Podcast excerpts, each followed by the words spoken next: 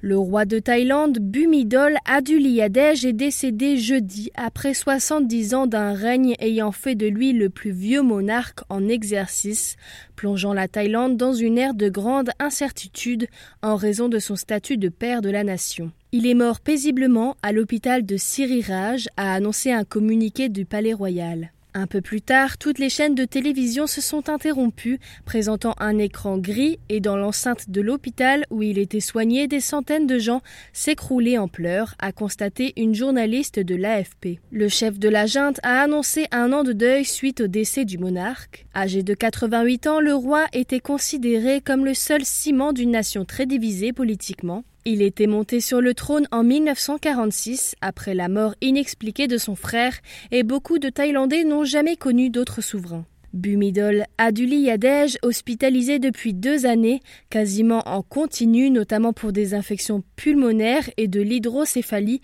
n'était pas apparu en public depuis près d'un an.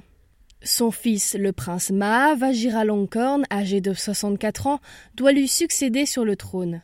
Bien moins connu et vénéré par les Thaïlandais que son père, il vivait jusqu'ici la plupart du temps en Allemagne. Le prince de formation militaire, notamment à l'Académie de Duntroon en Australie, a un grade honorifique de général au sein de l'armée. Ces dernières années, il a souvent remplacé son père lors de cérémonies officielles, mais ses prises de parole restent rarissimes.